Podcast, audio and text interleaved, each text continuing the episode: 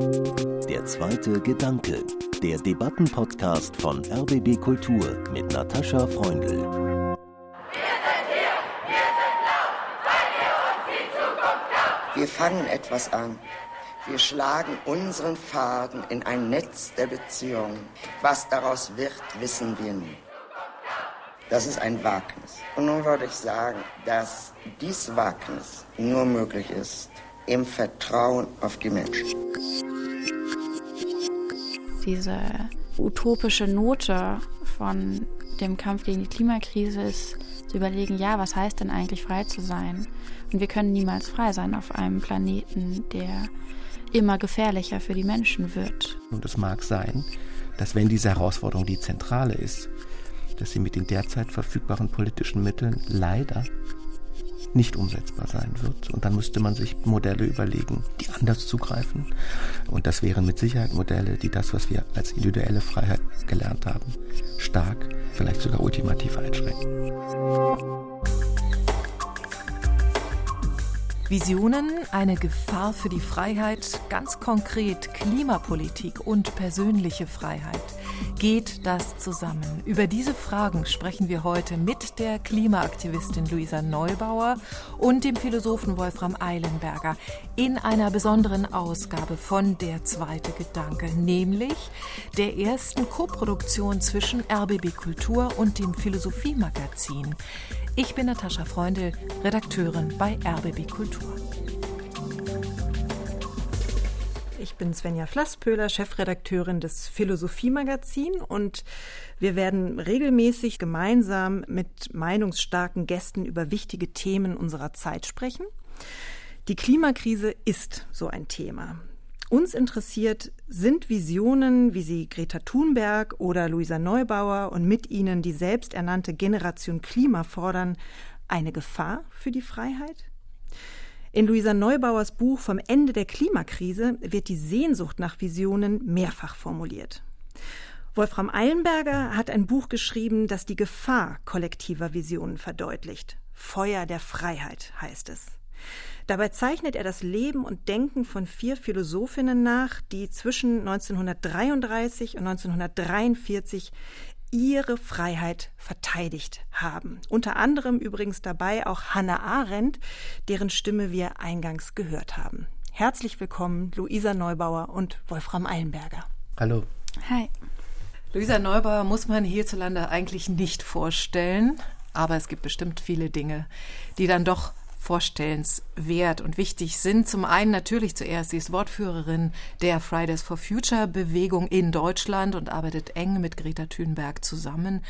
Geboren 1996 in Hamburg, hat sie sich früh für Entwicklungshilfe in Afrika interessiert.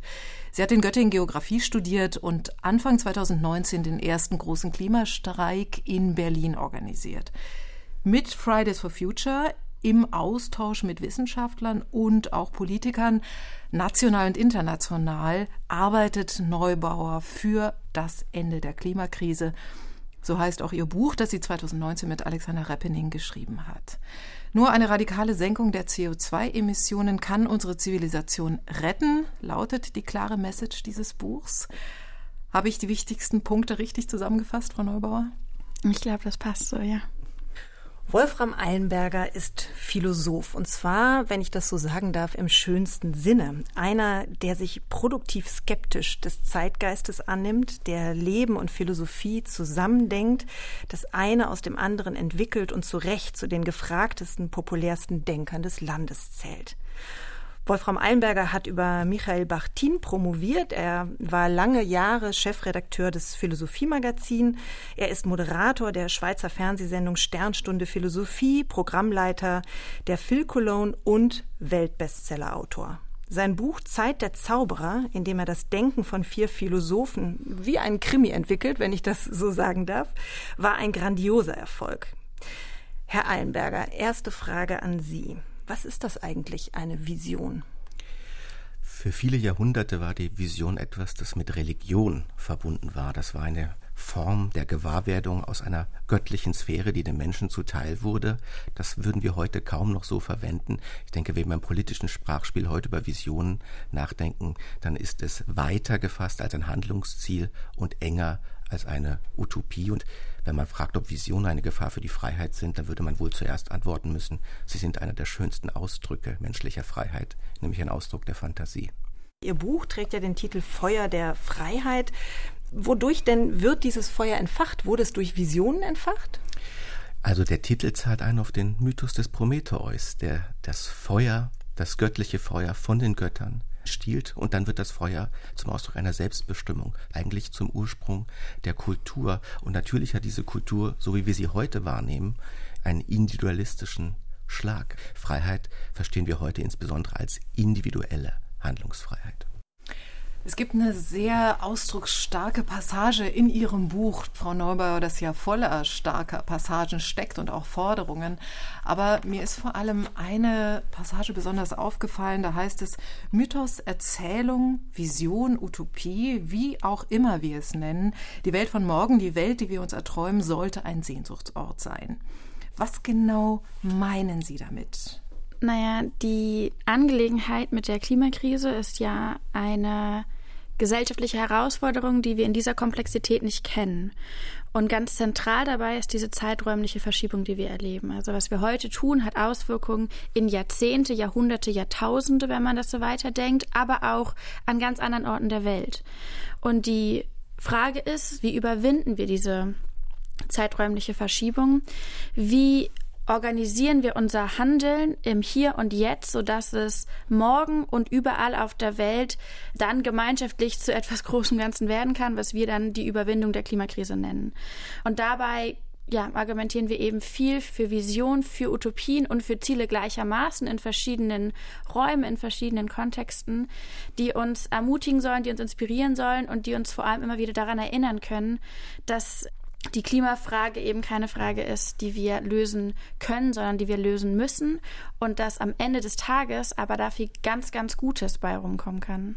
Ich glaube, was jetzt für jemanden, der äh, aus der Halbdistanz diese Bewegung beobachtet hat, ist interessant war, war, dass sie ja eigentlich extrem visionslos in dem Sinne war als Protestbewegung, dass sie nur einforderte, was Regierungen schon beschlossen hatten. Das ist also eigentlich ein sehr defensiv formuliertes Ziel. Ich kann mich überhaupt nur an eine größere Bürgerbewegung erinnern, die eigentlich nur einforderte, was bereits beschlossen war, nämlich vielleicht die amerikanische Bürgerrechtsbewegung, mhm. die auf die Verfassung pochte. Und da öffnet sich natürlich auch ein ungelöstes Problem für die Fridays for Future Bewegung, weil sie einerseits von dieser Einklagen auf Beschlossenes festlegt, zweitens von Visionen spricht und drittens dann auch von Begriffen wie Revolution. In dem Buch von Frau Neubauer steht dann auch der Satz, wir brauchen eine Klimarevolution und das ist dann eben doch ein ganz anderes Vokabular. Es ist interessant, es stimmt, wir sind in dem Sinne eine wahnsinnig bescheidene Bewegung und alles andere als radikal in dem Sinne, dass wir Beschlossenes, und zwar nicht von uns Beschlossenes, sondern von der Regierung Beschlossenes, einfordern und dabei immer und immer wieder auf die Faktizität pochen, also auf das, was die Wissenschaft erarbeitet hat. Wir haben die, die Macht der wissenschaftlichen Erkenntnis, die Macht der Aufklärung, die dahinter steht, identifiziert als mehr als ausreichend, um ja, Handlung zu erklären. Frau Neubauer, wir haben ganz zu Beginn den Slogan Ihrer Bewegung gehört. Wir sind hier, wir sind laut, weil ihr uns die Zukunft klaut. Das Wir hat eine große Bedeutung. Hat das Ich in der Vision, die Ihre Bewegung zusammenführt, gegenüber dem Wir zurückzutreten? Was konstituiert denn ein starkes Wir? Und das fängt ja bei dem denkenden Ich an. Ich werde ganz viel gefragt, ob das nicht gut ist, dass im letzten Jahr so viele Menschen entschieden haben, vegetarisch zu leben. Und was ich zum Beispiel im letzten Jahr erlebt habe, ist, dass Millionen Menschen auf der ganzen Welt für sich ganz persönlich vom Ich ausgehend an einem Freitagmorgen entschieden haben, heute leiste ich Widerstand, heute gehe ich auf die Straße. Und das ist eine Entscheidung, die, die von uns auskommt und die wir individuell treffen. Und was wir dann aber machen, und das ist in meinen Augen die große Leistung hinter der Klimagerechtigkeitsbewegung weltweit und den vielen Menschen darüber hinaus, die sich anschließen, ist, dass das Verständnis dafür geschaffen wird, dass das Ich, das zusammenkommt, das sich auf eine Basis einigt, dann als wir ebenso eine Macht entfalten kann. Wobei man jetzt natürlich einwenden kann, dass all diese Iche, von denen Sie sprechen, eben die sind, die überzeugt sind von dieser, ich nenne es jetzt mal so Vision, die Sie haben. Wenn es so wäre, dass die Menschen denken, ökologisch zu leben ist das gute Leben, dann gäbe es ja noch viel, viel mehr Menschen, weil sie dann sofort unmittelbar einsehen würden, dass es sowieso besser ist für mich, wenn ich ökologisch lebe. Dem ist ja aber nicht so, sondern es gibt ja ganz viele, viele Menschen, die zum Beispiel sagen, wir steuern auf eine Ökodiktatur zu. Also das heißt, dass da ein Wir im Grunde genommen über das Ich gesetzt wird und zwar mit Zwang und mit Macht und da gehen wir nicht mit. Drei Dinge. Das eine ist, was wir auf die Straße tragen, ist nicht in dem Sinne eine Vision, sondern es ist erstmal eine Feststellung. Die Erkenntnis, dass es die Klimakrise, sie ist da, sie ist hier, sie ist jetzt. Wir können handeln, wir müssen handeln.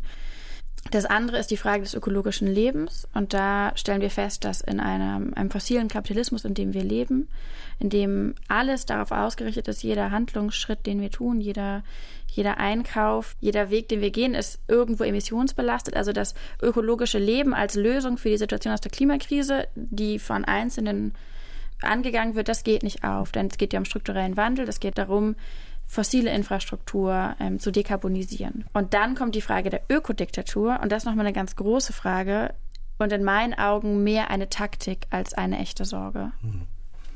Also ich glaube, worum es hier nicht gehen kann, ist die Dringlichkeit des Prozesses in Frage zu stellen, überhaupt, dass es diesen Klimawandel gibt, dass er äh, menschengemacht ist, dass er Handlungsweisen erfordert, die bisher nicht stattgehabt haben. Aus meiner Sicht muss es darum gehen, die Fantasie ein bisschen zu trainieren, was diese Dringlichkeit politisch bedeuten mag. Frau Neubauer sagte, dieses Wir kann ja nur stark sein, wenn es aus starken Individuen besteht. Das ist eminent falsch für jemanden, der aus dem Resonanzraum der 30er Jahre kommt. Da kam es ja gerade darauf an, kollektive Wir-Identitäten zu erzeugen, in denen Individualität und das Individuum überhaupt nicht mehr vorkam, nämlich in Gestalt totalitärer Systeme. Also einfach zu behaupten, ein Wir ist nur stark weil es starke Individuen hat, ist politisch und kulturhistorisch falsch. Es gibt diese ja. dunkle Alternative. Wenn man politische Energie erzeugen will, wenn man Visionen umsetzen will, ist es zumindest eine offene Frage, ob man dafür starke Individuen oder nicht doch nur eine starke Wir-Kollektivität braucht. Da würde ich eine, eine scharfe Unterscheidung machen. In der Frage der Klimakrise erleben wir eben diese wahnsinnige Macht der faktischen Realität in dem Sinne natürlich auch ganz klar abgrenzen von ideologischen Bewegungen des 20. Jahrhunderts. Was wir jetzt erleben, ist eine geophysikalische Realität, die für sich selbst spricht und die eine Notlage kreiert, die ganz anders materiell natürlich ökologisch zu sehen, zu spüren und ja, zu erfahren ist. Ich würde gerne mal zurückkommen auf den Vergleich der Konstellation und der Zeitlüfte, über die wir sprechen. Wir haben einerseits den Blick auf die 30er Jahre, den Sie in Ihrem Buch entwickeln am Beispiel von Denkerinnen wie Simone de Beauvoir, Hannah Arendt, Simone Weil und Ayn Rand. Und wir haben hier eine Bewegung heute, die versucht, die Welt sozusagen aufzurütteln angesichts des Endes der Zivilisation. Hm. Ja, das sind ja ganz unterschiedliche tatsächlich Perspektiven die die Akteurinnen da vor Augen haben. Können Sie das noch ein bisschen auseinanderklabüstern? Ich würde sagen, dass sie erstmal energetisch so unterschiedlich nicht sind. Ein großes Moment in der Aktivierung politischer Energie ist der Faktor Zeit. Und politische revolutionäre Bewegungen argumentieren immer damit, wir haben nur noch ganz wenig Zeit. Die Enge der Zeit ist ein politisches Mobilmachungsmittel. Das sehen wir natürlich heute auch in dieser Diktion. Ich will das gar nicht in Frage stellen, ob das faktisch richtig ist oder nicht. Nur das ist ein wiederkehrendes Motiv. Das zweite ist, dass man dieses Kollektiv absondert gegenüber ein anderes. Also das Wir trifft auf ein Uns. In diesem Slogan ist es die junge Generation gegen die untätige Alte. Und insbesondere das Dritte ist, dass es doch ein Ziel gibt, das in irgendeiner Beschreibung die Menschheit als solches erlösen, retten und vor allem überleben lassen will. Die Mobilisierung des Lebensbegriffs in den 30er Jahren ist extrem wichtig. Natürlich geht es bei dem Nationalsozialismus um Lebensraum für ein Volk. Das heißt, wann immer wirklich politische Energie aktiviert werden soll, Enge der Zeit, Überleben als Handlungsziel. Und da würde man Parallelen sehen, die ein Sensibilisieren für die auch dunklen Energien, und um mehr kann es ja gar nicht gehen, einer Diktion der Klimakrise, die sagt, wir haben nur noch zehn Jahre, was wir tun, ist auf tausend Jahre relevant und übrigens geht es nicht nur um politische Ziele, es geht um das nackte Überleben. Und dann ist man in einer Konstellation, die positiv oder negativ extrem explosiv sein kann. Das finde ich total gefährlich. Wir erleben, dass wir mit der Klimakrise einer politischen oder gesellschaftlichen und menschheitlichen Herausforderung gegenstehen, die sich fundamental entscheidet von allen anderen Herausforderungen, die wir jemals erlebt haben, denn es geht um eine physikalische Realität. Wir erleben einen Zeitaspekt, der erstmals nicht politisch ideologisch ist, sondern physikalisch. Es ist eine molekulare Beschleunigung, keine politische. Und die Tendenz aus dem 20. Jahrhundert, ähm, sich inspirieren zu lassen, um die Klimakrise zu verstehen, stößt an ganz, ganz viele Grenzen. Und die erste große ist diese Angelegenheit mit der Ökodiktatur, was eine taktische Herangehensweise ist, um sich der Verantwortung und der Komplexität der Klimakrise zu entziehen. Wer argumentiert, wir können nicht genug Klimaschutz umsetzen, weil die Demokratie das nicht leisten kann, beendet eine Diskussion, bevor sie angefangen hat, unterstellt der Demokratie, sie sei nicht lernfähig und stellt ja in den Raum, dass jede Person, die für den Klimaschutz kämpft, im Grunde ein bisschen antidemokratisch ist, weil sie bereit ist, die Demokratie aufs Spiel zu setzen, völlig losgelöst davon, ob wir nicht in jedem Satz, in jeder Forderung, in jeder Rede betonen, dass wir demokratische Wege finden müssen. Und dass man aus der Warte kommt, ist bestimmt auch gemünzt darauf, dass wir aus dem 20. Jahrhundert gelernt haben. Da hat man mal gesagt, wir müssen alles anders machen und auf einmal war es eine große demokratische Frage. Also, dass die Parallelen gezogen werden, auch an der Stelle, ist logisch, ist es nicht überraschend, aber ich finde es im Grunde banal und vor allem überhaupt nicht hilfreich. Also zunächst einmal habe ich nicht gesagt, äh, dass es so wäre in diesem Fall. Äh, ich habe nur darauf hingewiesen, wie in politischen Dynamiken gewisse Vokabulare und Kernbegriffe Wirkungen erzeugen können. Ich würde Ihnen ja völlig recht geben, dass die Situation sehr speziell ist, dass sie menschheitgeschichtlich in dieser Weise noch nie da war. Ich würde aber allerdings sagen, dass man sagt, ja, die Physik macht jetzt unsere Politik. Das wäre ja eine Aufgabe der Politik selbst. Die Fakten machen die Politik überhaupt nicht. Wir haben die Fakten, wir haben sie klar vor Augen und die Frage ist, was wir jetzt damit anstellen und insbesondere, wie sie politisch umsetzbar sind. Wir beide und alle am Tisch und alle, die zuhören, sind sich wahrscheinlich einig, dass es kein Erkenntnisproblem gibt. Die Paradoxie ist, dieses Problem gibt es seit 30 Jahren. Also kann es nicht darum gehen, die Fakten anzuerkennen, sondern zu fragen, wie man politisch mit diesen Fakten umgeht. Vielleicht noch ein Gedanke, der mir jetzt in den letzten Minuten kam, dass es ja durchaus jetzt Parallelen auch gibt zur Corona-Krise, die wir haben. Ja? Also jetzt sind es die, nicht die Physik, aber die Virologen, die den Ton angeben. Es steht auch das nackte Leben auf dem Spiel. Es wurde auch natürlich mit der Enge der Zeit argumentiert, wir müssen jetzt handeln. Und natürlich wurden da parlamentarische Verfahren ausgesetzt, um sehr, sehr schnell handeln zu können. Und ich sag mal, ein Gros der Bevölkerung hat das aber mitgetragen, ja, und trägt es bis heute mit. Deshalb wäre jetzt eigentlich so die kritische Frage zurück an Sie, ähm, Herr Eilenberger. Also ist es nicht durchaus vernünftig, dann eben auch durchaus zu sagen, ja, dann stellen wir jetzt die individuelle Freiheit einfach mal zurück, weil es geht eben tatsächlich um alles. Die Corona-Krise hat ja vieles gezeigt, was extrem positiv war.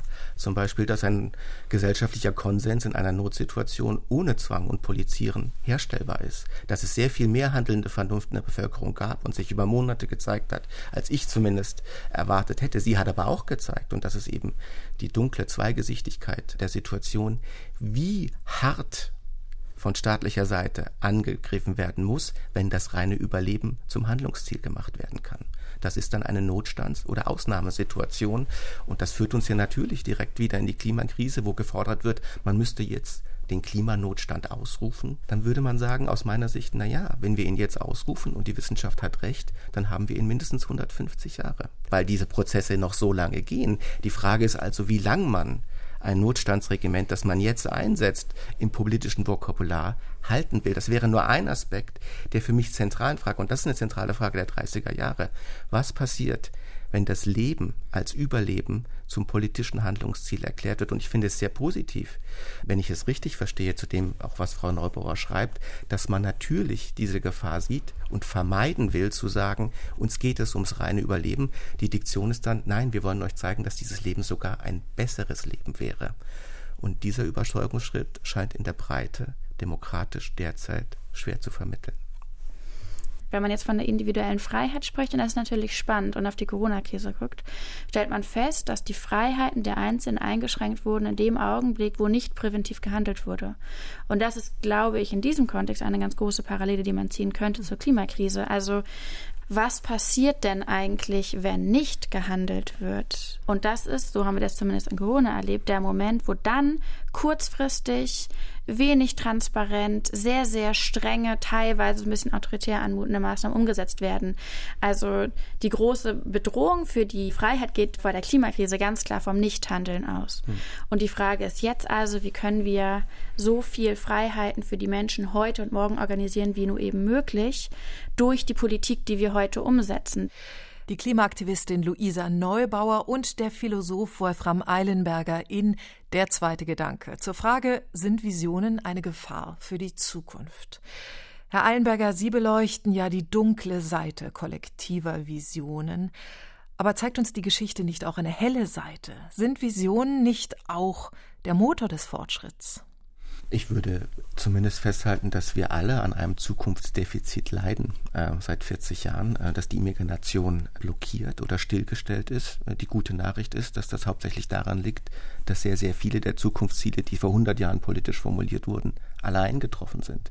Wenn Sie an den Raum der 30er Jahre denken, da setzt sich Simon Weil zum Beispiel für Acht-Stunden-Tage ein, für bezahlten Urlaub, für Gesundheitsversorgung, für einen Garten. All diese Dinge, äh, die damals quasi utopisch waren äh, für, für die Breite der arbeitenden Bevölkerung, sind jetzt Wirklichkeit geworden. Das, was Immanuel Kant sich vor 250 Jahren vom ewigen Frieden als eine Utopie für Europa vorstellte, föderaler Staat, Rechtsstaatlichkeit, Menschenrechte, das ist alles eingetroffen. Das zeigt zum einen, dass diese Visionen nicht haltlos sein müssen, dass sie Handeln anleiten können. Aber natürlich bestehen wir heute, und das ist auch eine Sozialisierungsfrage, meine Generation, die Einfamiliengeneration des affluenten Vorortes, aus dem auch Frau Neubauer in gewisser Weise kommt.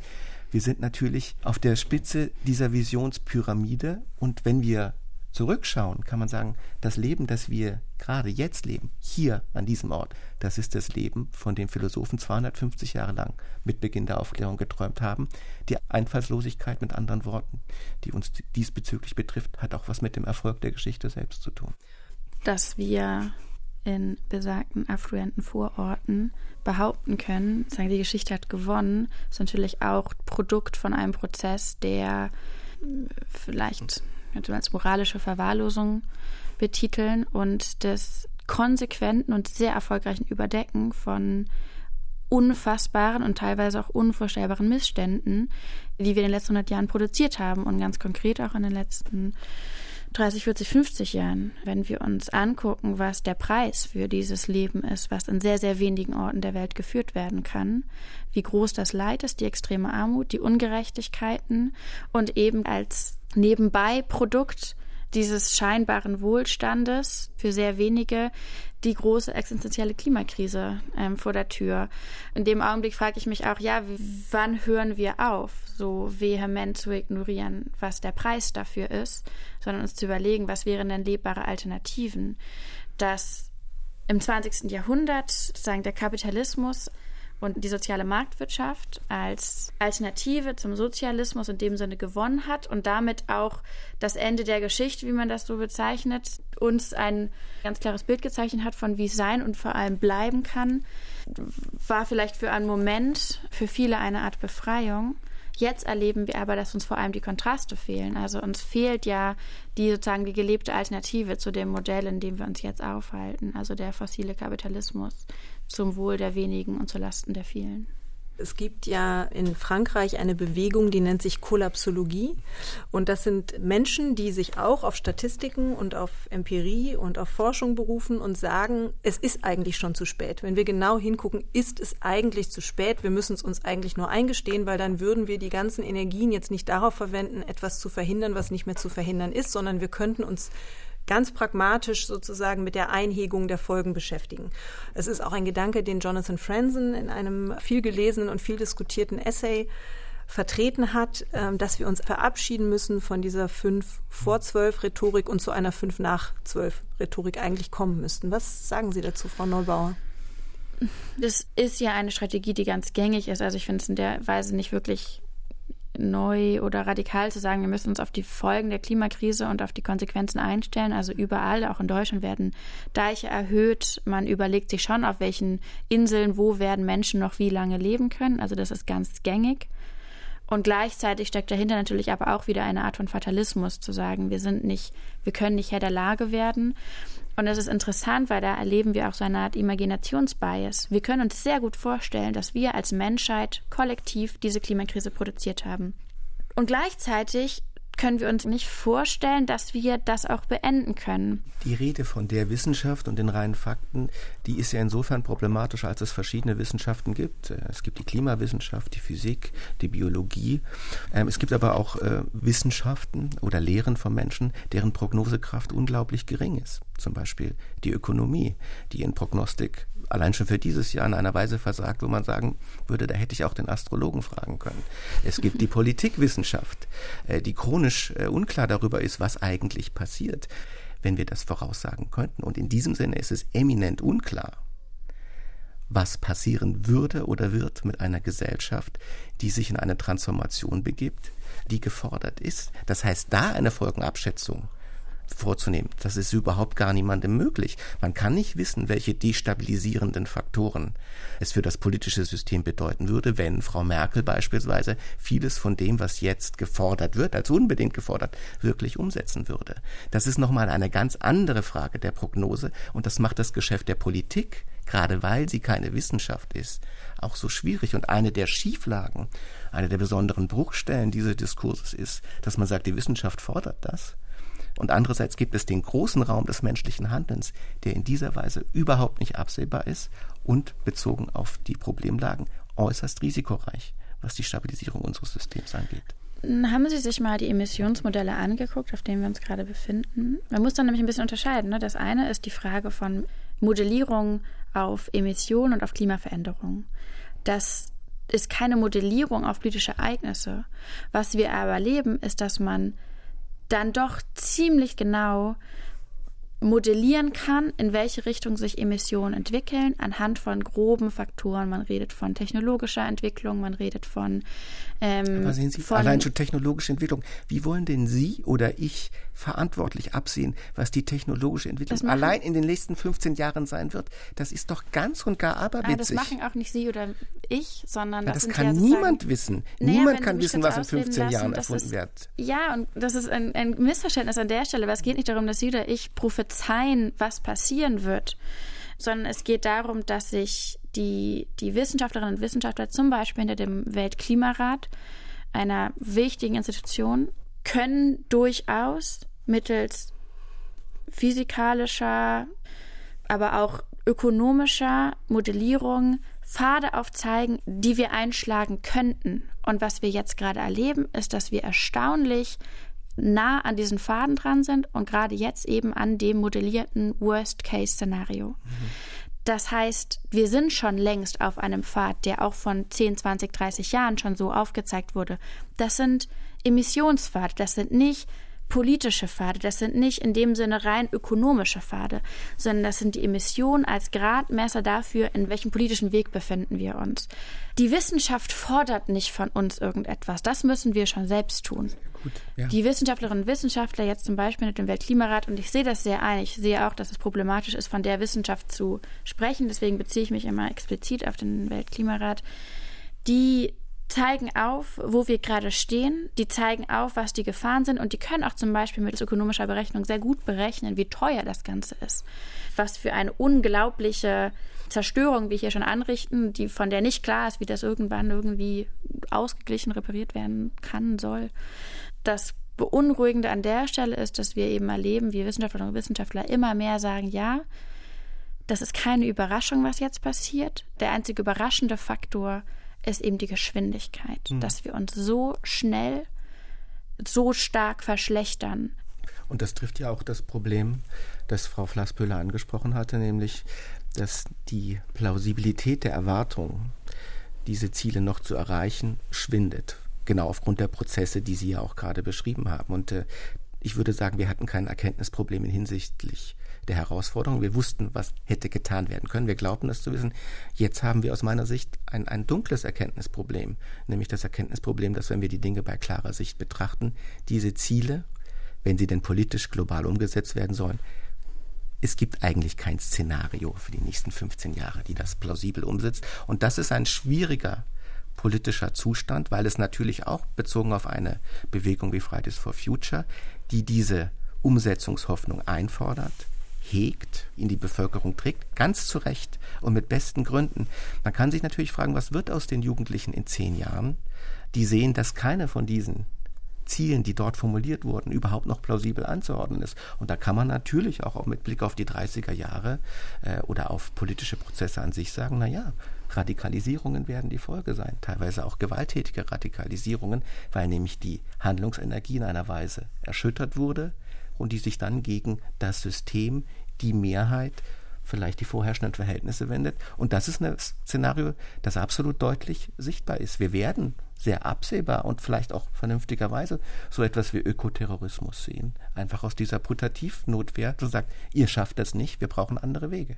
Sie sagen sehr selbstbewusst, dass es keine Szenarien gibt. Also das stimmt nicht, das ist faktisch falsch. Also es gibt sehr wohl Szenarien, die berechnen für Deutschland, für Europa, mhm. für die Länder des globalen Nordens zum Beispiel. Was müsste gemacht werden, um Paris einzuhalten, um die Emissionen zu reduzieren in einem Ausmaße, wie es gebraucht ist.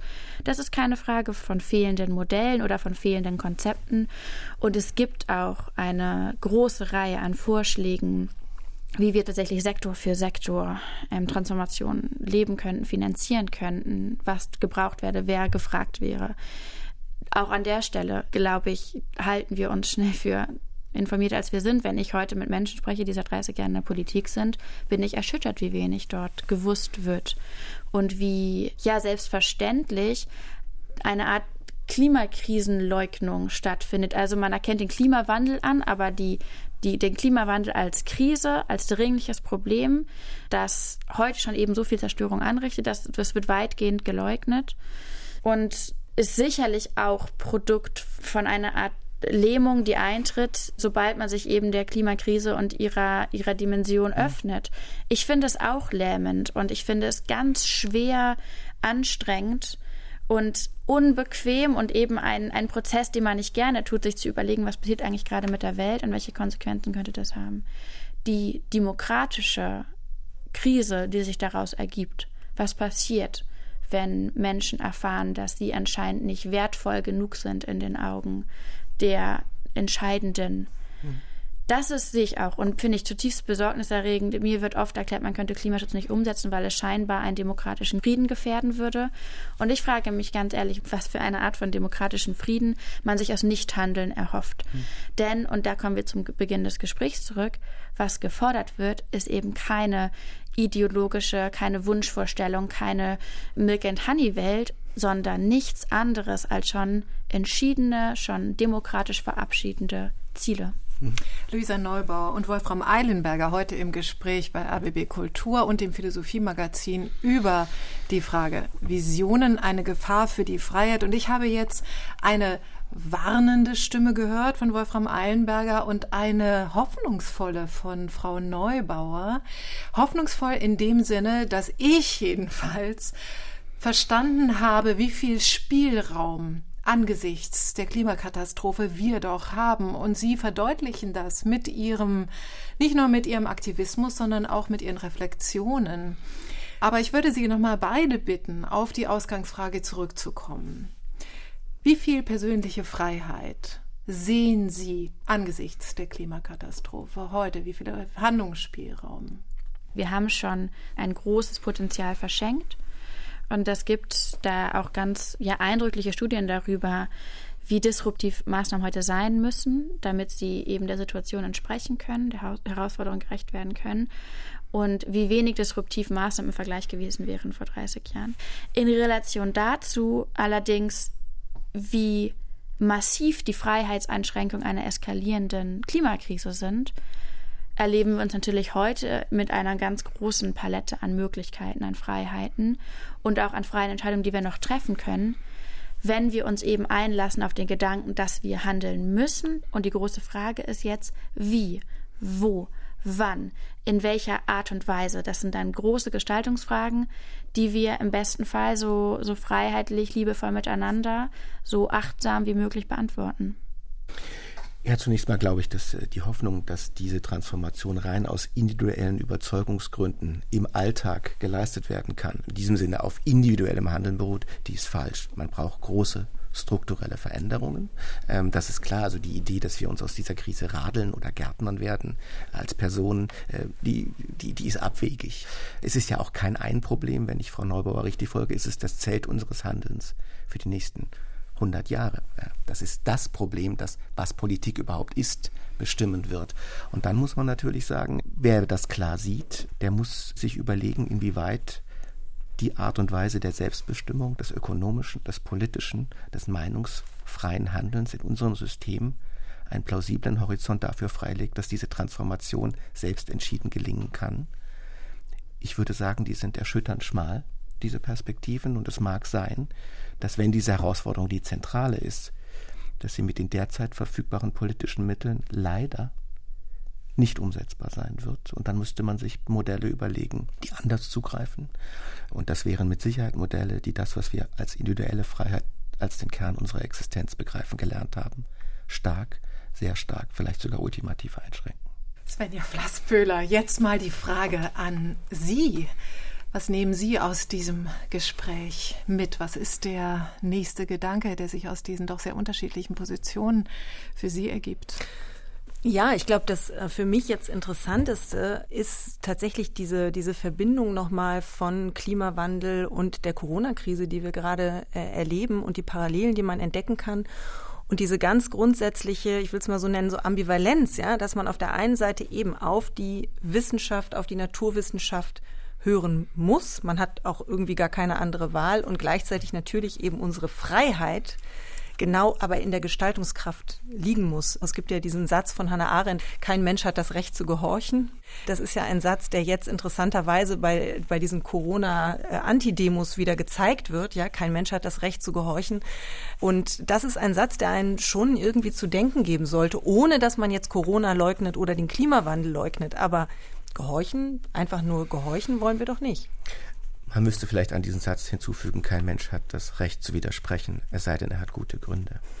Ähm, das ist der Parallelformulierung dazu. Und es gibt eine wunderbare Formulierung von Simone Weil, ähm, die, die mir immer wieder äh, als Echo in den Kopf geht. Sie sagt, wer nicht guten Willens ist und immer ein Kind bleibt, ist niemals frei egal in welcher Form der Gesellschaft. Und ich glaube, der Auftrag, das ist das, was vielleicht jetzt hoffe ich, Frau Neubauer und mich auch im Grundsatz einigt, dieses Erwachsenwerden, das heißt auch einen Mut in diesen Abgrund der Bedrohung zu schauen und gleichzeitig zu gewahren, was guter Wille heute heißen kann, politisch. Das ist die Kernaufgabe und da sind Bewegungen wie Fridays for Future aus meiner Sicht extrem wichtig, extrem produktiv. Aus dem Resonanzraum, aus dem ich gerade komme, der 30er Jahre, ist man eben aber auch sensibilisiert für die explosive und teilweise auch verheerende Kraft eben solcher Bewegungen. Ich würde für mein Fazit, für meinen zweiten Gedanken auch gern nochmal Hannah Arendt zitieren. Wir haben das auch am Anfang gehört. Sie sagt, es ist immer ein Wagnis, etwas anzufangen, aber dieses Wagnis ist nur möglich im Vertrauen auf die Menschen. Und das Vertrauen scheint mir in der Klimakrise, aber auch in der Corona-Krise zentral zu sein. Nicht als blindes Vertrauen in die Wissenschaft, sondern in die Menschen, die sich mit den Erkenntnissen der Wissenschaft entscheiden, so oder so zu leben. Und wenn diese Entscheidungen auch immer offen diskutiert werden, rational, dann glaube ich, geraten wir auch nicht in die Gefahr irgendeiner Diktatur wenn wir von Freiheit sprechen, ist ja im Endeffekt, und das ist vielleicht auch diese utopische Note von dem Kampf gegen die Klimakrise, ist zu überlegen, ja, was heißt denn eigentlich frei zu sein? Und wir können niemals frei sein auf einem Planeten, der immer gefährlicher für die Menschen wird. Denn das ist unweigerlich eine Tendenz, die unsere Freiheiten als Menschheit sehr unterschiedlich ausgeprägt, aber als Menschheit immer weiter einschränken wird. Und in dem Sinne hat der Widerstand gegen die Klimakrise und vor allem gegen die Klimazerstörung, von der wir ja wissen, wir können sie beenden und wir können Transformation einleiten in Richtung bessere, gerechtere Welt, das hat etwas extrem Freiheitliches. Und an der Stelle glaube ich, vielleicht kommen wir ja, wieder Natürlich. zusammen. Vielen Dank, Luisa Neubauer und Wolfram Eilenberger in der zweite Gedanke. Zu finden auch auf der Webseite rbbkultur.de slash der zweite Gedanke. Das Gespräch ist auch nachzulesen, nämlich im Philosophiemagazin. Richtig, in der aktuellen Ausgabe des Philosophiemagazins, das am 12. November erschienen ist, abrufbar auch auf unserer Webseite philomag.de. Dort und auch auf der Webseite von rbbkultur.de finden Sie alle Angaben auch zu den Büchern von Luisa Neubauer und Wolfram Eilenberger, denen ich ganz, ganz herzlich danken möchte für dieses wirklich erkenntnisreiche Gespräch. Danke Ihnen. Und ich danke auch Ihnen, Svenja Flassböhler, Chefredakteurin des Philosophiemagazins, für diese erste Koproduktion, der weitere folgen werden. Ich bin Natascha Freundl, Redakteurin bei RBB Kultur und ich sage Tschüss und ich freue mich, wenn Sie den zweiten Gedanken weiterdenken.